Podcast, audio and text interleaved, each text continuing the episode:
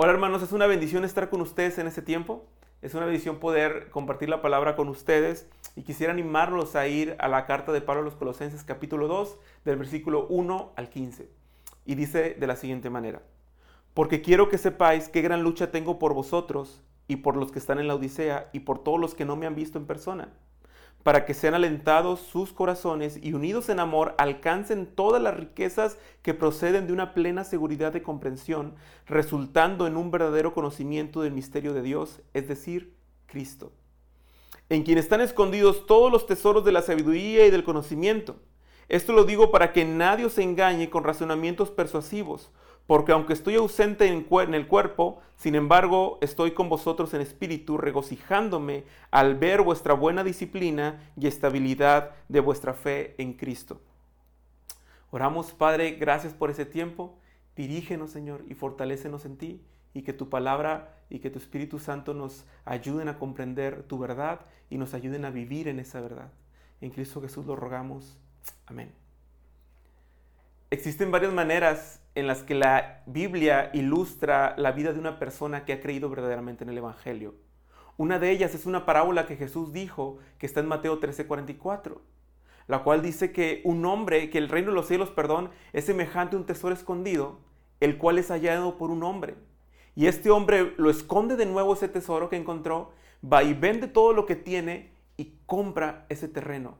Dice que va y vende todo lo que tiene con gozo y compra ese terreno. Esta verdad que se ilustra acerca del reino de Dios es muy bien ejemplificada en la vida de Pablo. Pablo es el mayor, bueno, uno de los mejores ejemplos que tenemos en la Biblia para darnos cuenta cómo es que Pablo perdió todo lo que tenía con gozo a fin de ganar a Cristo Jesús y a fin de conocer a Cristo Jesús. Pablo en la carta a los Filipenses capítulo 3 dice lo siguiente, pero cuántas cosas eran para mí ganancia y las he estimado como pérdida por amor de Cristo. Y ciertamente aún estimo todas las cosas como pérdida por la excelencia del conocimiento de Cristo Jesús, mi Señor, por amor del cual lo he perdido todo y lo tengo por basura a fin de ganar a Cristo. Pablo era fariseo, Pablo era de la, de, la, del grupo selecto del Sanedrín, era intachable en cuanto a la ley. Y Pablo ponía toda su esperanza y su confianza en sus obras, en la ley, para verse salvado por Dios o para verse aceptado por Dios. Y Pablo dice, ahora lo tengo por basura, lo tengo como pérdida porque ahora vivo para Cristo, ahora vivo para conocer a Cristo. Eh, por otro lado, también encontramos que Pablo era el conocedor de, la filosofía griega, de, la retórica griega y de, todo este espectro de, filosofías y mitos que creían los griegos. Lo vemos dialogar en el aerópago con personas muy capaces. Y todo aquello Pablo dice que lo tiene por basura porque no le da más sabiduría vivir como los griegos, porque no le da salvación vivir como los judíos, sino que le da salvación la fe en Cristo Jesús y una relación constante y creciente en Él. Ahora la preocupación de Pablo para la iglesia de Colosas es justamente esta, que los colosenses no se pierdan en estos dos mundos por dejar y dejar de disfrutar los beneficios que se encuentran en el Evangelio de Cristo. Porque, hermanos, la carta de Colosenses se puede resumir en una frase para nosotros. Solo Cristo es suficiente para nuestra salvación y para nuestra sabiduría. Solo Cristo basta. No necesitamos a nadie más y nada más. Y Pablo tiene una preocupación. Pablo dice, cómo estoy en una gran lucha, deseo ir a verlos, deseo estar con ustedes. Más adelante dice que no está con ellos, pero que está en espíritu. Pero dice Pablo que tiene una lucha porque desea que todos alcancen las riquezas que se encuentran en Cristo Jesús. Y quisiera decirte las, las tres preocupaciones de Pablo por esta iglesia, para que podamos identificarnos con la iglesia y tomar acciones en la verdad que se escribe acerca del Evangelio. Y lo primero que por lo que Pablo está preocupado es que todos alcancemos las riquezas de Cristo a través de un crecimiento espiritual. Existe una verdad ya dicha en, este e, en esta carta, que es en el capítulo 1, y dice lo siguiente. A causa de la esperanza, eh, de la esperanza reservada para vosotros en los cielos, de la cual oísteis antes en la palabra de verdad, el Evangelio, que ha llegado hasta vosotros, así como en todo el mundo está dando fruto constantemente y creciendo, así lo está haciendo también con ustedes desde el día que escucharon y comprendieron la gracia de Dios en verdad. Iglesia, algo que tenemos que saber es que eh, cuando alguien cree verdaderamente en el Evangelio, da un fruto constante y hay un crecimiento constante en esa persona. Pablo en el capítulo 1 dijo que en todo lugar donde ha llegado el Evangelio da fruto constante y da un crecimiento constante. Esa es una verdad que no podemos quitar de la Biblia. Cuando alguien cree genuinamente en el Evangelio, cuando alguien cree verdaderamente en el Evangelio, esa persona va a dar fruto y va a crecer constantemente. Eh, y, Pablo lo está redactando nuevamente en el capítulo 2. Pablo está diciendo que alcanzamos las riquezas que proceden de la plena, perdón, que alcanzamos las riquezas del Evangelio con una plena seguridad de comprensión del Evangelio y con un verdadero conocimiento del misterio de Dios, el cual es Cristo. El deseo de Pablo eh, muy probable era estar con esa iglesia para poder enseñar y para que esta iglesia pudiera crecer en el conocimiento que tenía del Evangelio, pudiera crecer en el conocimiento que tenía de Cristo. Para que a través de esa comprensión, para que a través de ese conocimiento, de esa enseñanza, la iglesia tuviera la oportunidad de alcanzar todas las riquezas que se encuentran en Cristo Jesús. El deseo de Pablo en esta parte es muy importante. Porque el verdadero crecimiento espiritual, hermanos, se encuentra cuando ustedes y yo somos conscientes que conocemos cada día más al Señor. Cuando tú y yo somos expuestos a la palabra verdaderamente y nuestras vidas están siendo transformadas en base a conocer más a Cristo. Y nuestra vida de esta manera se encuentra madurando y se encuentra creciendo en el conocimiento del Evangelio. Esto se lo he dicho a los muchachos muchísimas veces y se los quiero decir a ustedes ahora. Crecer en el Evangelio no es ir a servir a la iglesia. Crecer en el Evangelio no es servir en algún ministerio de la iglesia. Sentir que estás madurando no es que por fin te anotaste para ser ujier o que por fin te anotaste para eh, cuidar a niños o que por fin te anotaste para el evento de silla de ruedas que hacíamos para alguna brigada. Eso no es crecer en el Evangelio. Eso es vivir el Evangelio, eso es servir en el Evangelio, eso es estar agradecido con el Señor por lo que ha hecho y por eso le servimos. Crecer en el Evangelio está anclado específicamente a que tú y yo seamos expuestos a la palabra y crezcamos en el conocimiento de la palabra. Si tú no has crecido en tu conocimiento de la palabra, y no me estoy refiriendo a memorizar versículos o a saberte más, más de la Biblia cada vez, me estoy refiriendo a que vas a la palabra y te encuentras con Cristo y encuentras quién es Cristo en la palabra. Y estás siendo nutrido por eso, y estás siendo avivado por eso en tu corazón, estás siendo edificado por eso. Hay una comprensión de lo que estás entendiendo, hay una comprensión de lo que se está enseñando, y de esa manera tú tienes un crecimiento genuino en la palabra. Recuerdo que una vez eh, Mike, uno de los chicos que es, eh, eh, es médico y, creyó en el Señor hace algún tiempo atrás, oremos por él porque está en un hospital de COVID en Tampico haciendo su residencia. Y, y recuerdo que una vez Mike tenía una Biblia que yo le regalé muy sencillita cuando él creyó en Cristo Jesús hace ya varios años. Y recuerdo que un día, en, un tiempo discipulado que teníamos, llega Mike con un librote bajo el brazo. Cuando yo le pregunto qué es, él me dice, ah, es que me compré una nueva Biblia. Cuando la abro, era una de mis Biblias favoritas, es una Biblia de estudio eh, y, que yo uso mucho para, para, para mi propio estudio de la palabra. Cuando lo vi, me llenó de alegría, sonreí, hasta le tomé una foto y creo que la subí a Facebook cuando puse, ¿Cómo sabes que alguien realmente está madurando en el Evangelio? Cuando cambia su Biblia.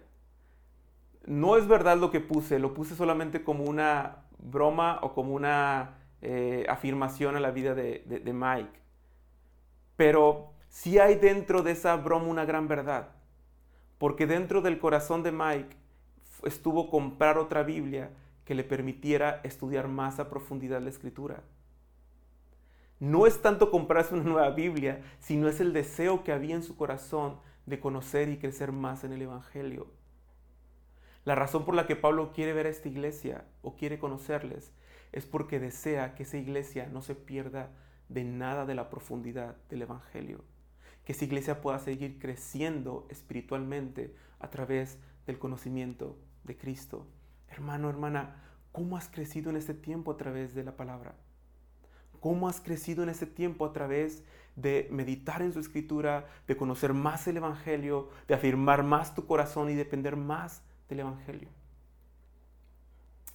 Eh, y esto es importante porque debemos ser muy selectivos, hermanos, con lo que consumimos a través del mundo cristiano tan diverso que hay ahora en cada libro que lea, en cada video, en cada blog que lea, busque que sea filtrado por la verdad del Evangelio y por crecer y conocer más a Cristo.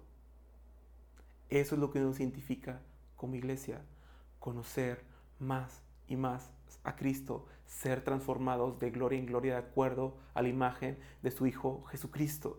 Todo está anclado y estamos arraigados al crecimiento espiritual a través del conocimiento del Evangelio de Dios. Y su Espíritu Santo nos asiste para eso, su Espíritu Santo nos revela a Cristo a través de la Escritura y su Espíritu Santo nos lleva a aplicar esa Escritura en la vida práctica. ¿Qué otra cosa, ¿Por qué otra cosa está Pablo eh, preocupado o con deseoso de ver a la iglesia? Porque la iglesia sea consciente del incalculable valor que se encuentra en Cristo Jesús. Fíjate lo que dice el versículo 3. En quien están escondidos todos los tesoros de la sabiduría y del conocimiento. En aquel tiempo había mucha gente, charlatanes algunos, que decían, que ellos tenían un conocimiento superior, que tenían un misterio superior de Dios que nadie conocía y que solamente era posible llegar a eso con años y años de meditación y de práctica. No sé, esto se parece mucho tal vez a muchas religiones que hay, como el hinduismo, como eh, eh, el budismo, que son cosas que, tienen que ver con que alguien meditó por años y por años y descubrió verdades ocultas que nunca antes habían sido eh, escuchadas o vistas. Y ahí va nuestro corazón diciendo, ¿y si, es, ¿y si eso es cierto? ¿Y si ellos tienen una verdad oculta que yo no sé y que yo no conozco y tengo que escucharla? Pues porque hay que saber de todo en esta vida. Pero la palabra de Dios está diciendo que en Cristo no ocupamos nada más porque en Él está escondida el tesoro de la sabiduría y del conocimiento. En quien están escondidos todos los tesoros de la sabiduría y del conocimiento. Por eso es importante estudiar la palabra y crecer en el Evangelio de Jesucristo, porque en Él encontramos todo lo que ocupamos para ser sabios. Dice que la ley de Jehová es perfecta que convierte el alma, el testimonio de Jehová es fiel que hace sabio al sencillo. Pablo está empeñados porque usted y yo valoremos el Evangelio probablemente como Él lo valora. Pero sabe que hermano, tristemente, ustedes y yo muchas veces no valoramos el Evangelio como, como deberíamos. Eh, para los judíos era insuficiente creer que Cristo había pagado por todo y que en Él estaban salvados solamente por la gracia. Así que ellos decían que había que cumplir algunas otras cosas de la ley para poder estar salvados. No es suficiente Cristo, hay que hacer más cosas de la ley. Pero por otro lado, la filosofía griega o, los griegos o el gnosticismo, eh, eh, eh, esta, influencia en el mundo cristiano era, tenía que ver con el conocimiento, tenía que ver con la sabiduría. Y para ellos Jesús pudiera muy bien caber en uno de sus tantos dioses. De hecho, ellos creían en toda su mitología de alguna manera, por ejemplo, Hércules era una persona que era un semidios, tenía cierto aspecto de divinidad. Y todos creían, o bueno, al, menos se pensaba que Jesús tenía una fuerza sobrenatural porque tenía una parte de divinidad. Y los griegos con eso no tenían problema. Podían creer en, semidioses. Pero creer en, Cristo, que es la imagen del Dios invisible, el primogénito de la creación, por medio del cual fueron creadas todas las cosas visibles e invisibles, sean tronos, sean dominios, sean poderes, sean autoridades, todo fue creado por medio de Él y para Él. Eso es diferente porque están poniendo a Cristo como el, supremo sobre todos los dioses. Y ahí es donde los griegos no creían en eso. Y decían, no, está bien, Cristo puede ser algo parecido a lo que ustedes creen, pero no puede ser todo eso que ustedes dicen. Es una locura. y mucho menos que Dios encarne y se haga hombre. Entonces para los griegos el Evangelio era una locura completa. Pero Pablo afirma a la iglesia y nos dice que Cristo, en Él están escondidos todos los misterios, todos los tesoros, toda la sabiduría. No tenemos necesidad de voltear a ningún lado, porque en Cristo tenemos todo. ¿Cuál se imagina que era la mayor tentación que podía sufrir la iglesia de Colosenses? Y con lo que le dije espero que ya se le imagine. Y la mayor tentación que ellos podían sufrir era pensar que el Evangelio era incapaz para salvarles o que el Evangelio era incapaz para dar sabiduría para vivir. Dice el Salmo, bendeciré al Señor que me aconseja. Su mayor tentación era creer que el Evangelio de Cristo no era suficiente. Hermanos, muchas veces usted y yo reflejamos confianza en otras cosas más que en Dios. Nuestra vida muchas veces demerita el Evangelio pensando que no es capaz para darnos salvación y usamos de nuestras obras, pensando que no es sabio y decidiendo a través de la sabiduría de otros lados. La forma en la que recurrimos con tanta obstinación a la psicología para resolver nuestros problemas habla de que muchas veces ustedes y yo hemos no ya no hemos confiado en la palabra como la capacidad con la capacidad para transformar nuestras vidas. Mire lo que dice, la ley de Jehová es perfecta que convierte el alma. El testimonio de Jehová es fiel que hace sabio al sencillo, lo habíamos dicho. Los mandamientos de Jehová son rectos que alegran el corazón. El precepto de Jehová es puro que alumbra los ojos. El temor de Jehová es limpio que permanece para siempre. Los juicios de Jehová son verdad, todos justos deseables son más que el oro y más que mucho oro y dulces más que la miel y que la que destila del panal. Tus siervos además amonestado con ellos en guardarlos. Hay grande galardón.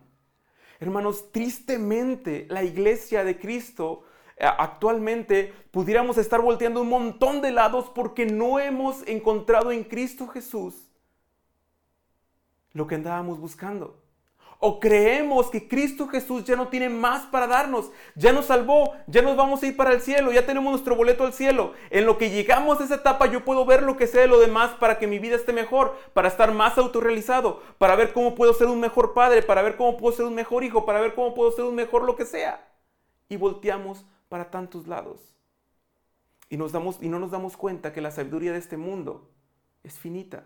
No necesariamente es mala no necesariamente todo es malo. No necesariamente la psicología es mala. Sino que lo malo es que usted y yo como hijos de Dios, como personas que han sido salvadas por Cristo, como personas que creen en la escritura, corremos tras el consejo de esta sabiduría finita en lugar de ir corriendo, como lo dice el pasaje, tras el consejo de Dios. Como el siervo brama por las corrientes de las aguas, así clama por ti, oh Dios, el alma mía. De eso está hablando Pablo. De buscar en el Evangelio como buscamos en cualquier otro lado. De buscar en el Evangelio como buscamos sabiduría en otras personas y en otras cosas que confiamos. Tristemente, en este tiempo también vemos que muchas mujeres y hombres han acudido y han aceptado la agenda del feminismo bajo el razonamiento que el, el feminismo bueno tiene cosas para dar para la iglesia o para el mundo. Pero no se trata de si algo es bueno en parte o completamente malo. De lo que se trata es que el Evangelio de Jesucristo es suficiente para dignificar la vida de las mujeres y de los hombres. Se trata de que el Evangelio de Cristo lo que enseña es suficiente y tiene la capacidad de dar amor a las mujeres, de dar cuidado a las mujeres y de hacer que los hombres sean hombres bíblicos capaces de defender y de cuidar y de proteger a sus familias. Pero nos encanta voltear a otros lados porque satisfacen cosas que queremos que sean satisfechas en nosotros. La tentación de Colosenses era voltear a otros lados y dejar de mirar el Evangelio. Es por eso que Pablo les dice que en Él están escondidos todos los misterios y toda la sabiduría. En Él tenemos todo lo que necesitamos. Más adelante en el 10 dice, en Él estamos completos. Solo en su Evangelio. Este mundo tiene mucho para darnos de sabiduría. Eh, y no todas las cosas, como ya lo mencioné, son malas. No es malo estar en contra del maltrato animal. No es malo ser ecológicos. No es malo eh, creer, querer un mundo mejor o un mejor gobierno. Pero lo que la iglesia, pero la iglesia, perdón, eh, en todas estas cosas se convierten en pecado cuando ustedes y yo las valoramos más que el Evangelio. Cuando nuestras vidas y nuestra sabiduría y nuestra forma de vivir corren en función de todas estas cosas en lugar de que corren en función del Evangelio. Iglesia, yo también quiero un mundo mejor. Yo también quiero un mundo más ecológico. Me molesta cuando alguien no es ecológico. Pero no voy a dar mi vida por la ecología. Porque ya encontré a Cristo. Porque ya encontré mi tesoro. Y mi vida está escondida en Él. Y mi vida le pertenece a Él. Y mi vida está para glorificarle a Él. Y finalmente, Pablo está preocupado porque la iglesia de Colosenses puede ser engañada. Eh, ¿Y a qué nos referimos con esto? Eh, lo decía al principio. Eh, así como Pablo está diciendo que, que la iglesia va muy bien, que la iglesia está metida en el Señor, que la iglesia está creciendo, Pablo también dice en el versículo 4, esto lo digo para que nadie los engañe con razonamientos persuasivos. Eh, hermanos, en la iglesia de Colonza se estaba siendo atacada intelectualmente. Estaban tratando de ser engañados por filosofías y razonamientos persuasivos. Y estos razonamientos estaban siendo dichos por personas buenas para hablar. Por eso Pablo usa la palabra persuasivos. Otras traducciones dicen por razonamientos ingeniosos.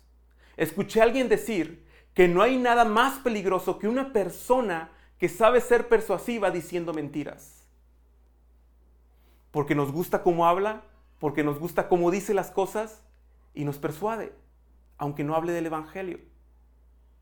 Por eso que Pablo está diciendo que tenemos que crecer en el Evangelio, en el conocimiento de Cristo, que tenemos que ser disciplinados en eso, que tenemos que valorar el Evangelio como lo más sublime, de manera que cualquier otra cosa no sepa nada por, por valorar el Evangelio y lo glorioso que hay en él, porque la gente está siendo engañada por la forma de hablar de las personas.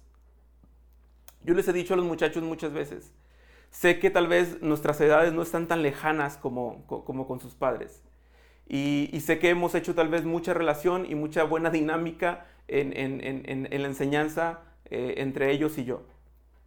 Pero les dije una vez, pero si un día yo, yo, yo, eh, no estoy ya con ustedes y alguien más viene y no es como yo y hasta a lo mejor se pone saco y corbata para predicarles, les dije, tranquilos, que no importa, mientras esa persona hable la verdad del Evangelio. No se trata de la elocuencia para alguien para hablar. No se trata de que me guste o que tenga una relación eh, eh, eh, con esa persona de años. No se trata de, de, escuchar a una denominación, se trata de escuchar el Evangelio y tener la capacidad de no ser engañados al escuchar cuando alguien no esté hablando acerca del Evangelio, por más bien que hable. Hermanos, en el mundo cristiano hay muchas cosas que son herejías, de las cuales usted debe cerrar sus oídos y tener cuidado a no estarlas escuchando, a menos que vayan a hacer algún meme, no sé. Pero también hay otras cosas que no son necesariamente herejías, pero no tienen contenido del Evangelio. Ambas son igual de vanas. Porque para nuestro fin, si su fin es el mismo que dice Pablo y el mío, que es alcanzar las riquezas del Evangelio, ¿de qué me sirve que alguien hable de algo que no es el Evangelio, aunque sea bueno. Lo que necesitamos es inundar a nuestras familias, a nuestra iglesia y sus vidas del Evangelio. No todo lo que se dice desde un púlpito y con la Biblia en mano es necesariamente bíblico. Tiene que ser filtrado a través de la verdad de Jesucristo y del Evangelio. Una vez escuché a una persona decir, lamentablemente se habían metido a robar a su casa y era una persona creyente y lo que dijo fue, pero no importa, porque yo sé y estoy segura y lo declaro que el Señor me va a devolver cuadruplicado todo lo que me robaron.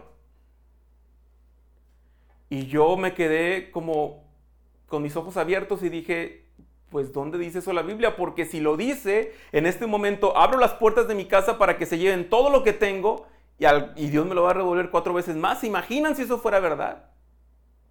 Claro que no es verdad, pero nos gusta creerlo y escucharlo porque nos conviene y no necesariamente porque sea bíblico, porque necesariamente sea el Evangelio. Por esta razón tenemos que tener cuidado con todo lo que hemos estado, con todo lo que consumimos en ese tiempo. Y digo tener cuidado con lo que estamos consumiendo porque lo estamos haciendo. Y, es importante que así que, que, entendamos también que así como hay contenido malo en internet o contenido vano en internet tal vez, que no contribuye al fin de Pablo, no necesariamente es malo, pero no contribuye al fin del Evangelio, también hay muy buen contenido bíblico en Internet. Y podemos usarlo para nuestro crecimiento y para nuestra edificación. El asunto es, no, es ver o no ver, sino es consumir las cosas que realmente proceden de la verdad bíblica del Evangelio. Eh, finalmente, Pablo decía lo siguiente, que se goza, porque la iglesia eh, está unida y dice que se regocija por saber de su buena disciplina y estabilidad de vuestra fe en Cristo Jesús. Esta iglesia tenía disciplina para estudiar la palabra, esa disciplina tenía disciplina para estar en el camino de Dios. Lo que Pablo está diciendo no es un regaño, lo que Pablo está diciendo es una afirmación para esta iglesia de lo que ya hacía. Pablo no la está regañando como tal vez regaña la iglesia de Corinto, pero Pablo la está afirmando y le está diciendo que lo que están haciendo está muy bien, están siendo disciplinados en la fe del Evangelio de Cristo Jesús. Hermano, y termino de la siguiente manera. ¿Cómo es que tú estás siendo disciplinado en conocer más al Señor? ¿Cómo es que tú estás siendo disciplinado en conocer más al Señor para que puedas vivir la plenitud del Evangelio de Jesucristo? Eh, si tú has creído en el Evangelio de Jesucristo, pero no has sido disciplinado para crecer y madurar en la fe, tengo que decirte que no estás disfrutando de la riqueza que hay en Cristo Jesús. Quiero decirte que en este tiempo de pandemia, probablemente tu vida pueda estar en, en polos opuestos, con demasiado miedo, ¿no? O demasiado relajado, pero no centrada en el Evangelio de Jesucristo. Iglesia, cuando nuestras vidas están creciendo disciplinadamente en el Evangelio, es que podemos estar estables en la fe que se encuentra en Cristo Jesús. Recientemente en el grupo de Calebos terminamos de estudiar la carta a los colosenses y en el otro grupo eh, de, jóvenes adultos y algunos matrimonios terminamos de estudiar la carta a los filipenses. Estoy muy contento con esto que, que sucedió con ellos porque muchos han tomado en serio su crecimiento espiritual y están concentrados en vivir el Evangelio en sus vidas. Me mandan preguntas, Después del estudio hay gente que se queda diciendo, oye Josué, ¿me podrías explicar mejor esto? No entendí esto, podríamos hablar sobre esto. Veo como chicos están creciendo y madurando y tratando de aplicar lo que están aprendiendo en el Evangelio, porque esa es la vida de cualquier creyente, una vida disciplinada en el Evangelio. Hermano, con todo mi corazón te digo que te cuides de ver las transmisiones de la iglesia o de haber estado en las reuniones de la iglesia como si fuera una especie de espectáculo o como si fuera un, un tiempo de motivación para ti. Lo que la iglesia hace en este tiempo es seguir proveyendo de la palabra para que tú puedas seguir creciendo. No es para sentir que cumpliste con algo. No es para sentir que estás libre de culpa porque ya viste la transmisión de la iglesia o porque ya fuiste el domingo o porque ya pisaste base. De eso no se trata la labor de la iglesia. La labor de la iglesia se trata de que los pastores de los que enseñamos nos dediquemos a a preparar dignamente la palabra para poder compartirla con ustedes, para que podamos crecer juntos a través de la palabra. La iglesia no es un lugar de espectadores, la iglesia no es un lugar de espectáculo, la iglesia es para predicar, para enseñar y para crecer juntos a través de la palabra de Dios. Hermanos, la iglesia no está para decir qué hacer en todos los casos. Es complicado porque muchas veces eh, en ese tiempo hay muchas personas que me han preguntado sobre el tiempo que vivimos, qué pienso, si es el apocalipsis, si es el fin del mundo, si es el fin de los tiempos, y comenzamos a, hablar sobre mucho, sobre mucho de eso. Y mi respuesta eh, en muchos de los casos es que no podemos decir qué hacer como iglesia necesariamente o siempre. Pero la iglesia sí está puesta para decirle a la gente en quién deben de confiar, de quién deben depender y en quién está su esperanza. Porque Jesús, así como lo vimos ir, como lo vieron ir, así mismo tú y yo lo veremos regresar por nosotros. La iglesia anuncia el Evangelio de Jesucristo. Jesús dijo, no les toca a ustedes saber las sazones ni los tiempos. Escucharán de guerras y de humores de guerras, pero no será el fin aún, porque es necesario que todo esto pase. Ustedes velen y oren para que cuando Cristo venga los encuentre en Él. Para eso está la iglesia, es la columna y baluarte de la verdad que es el Evangelio. Hermanos, y, quiero terminar con esto. La, palabra del Señor nos expresa de, manera muy particular en, la carta a los colosenses que eh, Pablo tiene un deseo por ir a ver a la iglesia, Pablo tiene un deseo porque esta iglesia sea, crezca espiritualmente, y Pablo tiene un deseo para que esta iglesia valore el Evangelio y que no sea engañada. En este tiempo de pandemia, ustedes y yo tenemos que ser disciplinados para estudiar su palabra, para escuchar su palabra predicada, para saber si estás en algún grupo de estudio, asistir con él con regularidad. Así que oro porque ustedes como padres en ese tiempo aprendamos a ir a la palabra y alimentar a nuestra familia con la palabra del Señor. Pero también oro, y les pido que oren por nosotros como iglesia y como pastores y como líderes y todos los que enseñan de alguna manera. Porque tomemos nuestra responsabilidad con temor, con temblor, pero con gracia del Señor para exponer su palabra. La iglesia de Colosas estaba expuesta al igual que usted y yo estamos expuestos. Lo único que salva nuestras vidas es que estemos arraigados a su palabra. Es que realmente tomemos en serio nuestro crecimiento espiritual, nuestra madurez espiritual y comencemos a crecer a través de su palabra, valorando el Evangelio como lo más sublime que hay valorando el Evangelio como lo único que tiene la capacidad de transformar la vida y el corazón de las personas, cuidándonos de ser engañados, siendo selectivos con lo que escuchamos, siendo selectivos con lo que consumimos. Hermanos, si ya vas a ver un video de una hora, procura que ese video de una hora sea un buen contenido bíblico para tu crecimiento y para tu provecho. Iglesia, en este tiempo de, de pandemia, lo que tenemos que hacer es recordar aquel salmo que dice, estad quietos y conozcan que yo soy Dios.